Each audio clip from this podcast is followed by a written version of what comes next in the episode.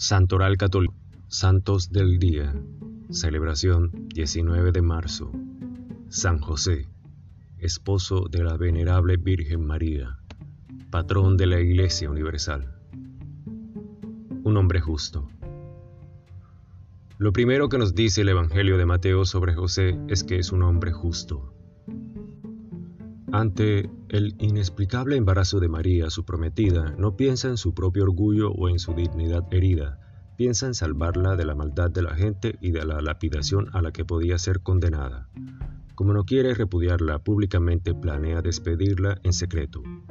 Pero pronto, en medio de esa comprensible angustia, de ese gran sufrimiento, el amor de Dios llega para consolarlo. Un ángel le habla y le inspira la elección más justa, que es la de no tener miedo, no temas recibir a María tu mujer, porque el niño que se ha engendrado en ella es del Espíritu Santo, y dará a luz un hijo, y le pondrás por nombre Jesús. Un hombre obediente. Un ángel acompaña a José en los momentos más difíciles de su vida. Su actitud ante las palabras del mensajero celeste es siempre de confiada obediencia toma a María como su esposa. Cuando el ángel, después del nacimiento de Jesús, regresa para advertirle del peligro de la persecución de Herodes, escapa con su familia durante la noche a Egipto, un país extranjero, donde debe comenzar todo de nuevo y buscar un trabajo. En el capítulo 13 de Mateo se nos habla de su oficio como artesano, cuando los habitantes de Nazaret se preguntaban sobre Jesús ¿No es este el hijo del campirtero?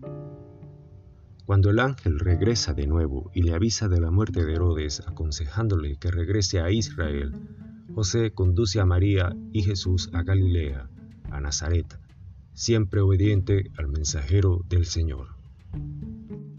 Padre putativo, sin duda alguna José ama a Jesús con toda la ternura que un padre tiene por su propio hijo hace todo lo posible por proteger y educar este misterioso niño obediente y sabio que le ha sido confiado. Educar a Jesús, la inmensa desproporción de decir al Hijo de Dios lo que es justo y lo que no lo es. Debió de ser humanamente difícil, después de buscarlo tres días con angustia, cuando Jesús, sin advertir a sus padres, se quedó en el templo discutiendo con los doctores de la ley escuchar a ese niño de 12 años que le decía, ¿no sabían que tengo que ocuparme de las cosas de mi padre? Tal vez es el mismo sentimiento de pérdida que todo padre siente cuando se da cuenta de que sus hijos no le pertenecen, sino que su destino está en las manos de Dios. Protector de los moribundos.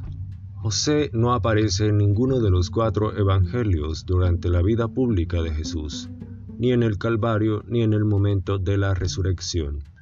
Se deduce que murió antes de que Jesús iniciara su predicación. Según la tradición, José habría muerto teniendo a su lado a María y a Jesús, y por esta razón se le invoca como protector de los moribundos, ya que todos deseamos dejar esta tierra teniendo a nuestro lado a Jesús y a su madre. Gracias, gloria a Dios.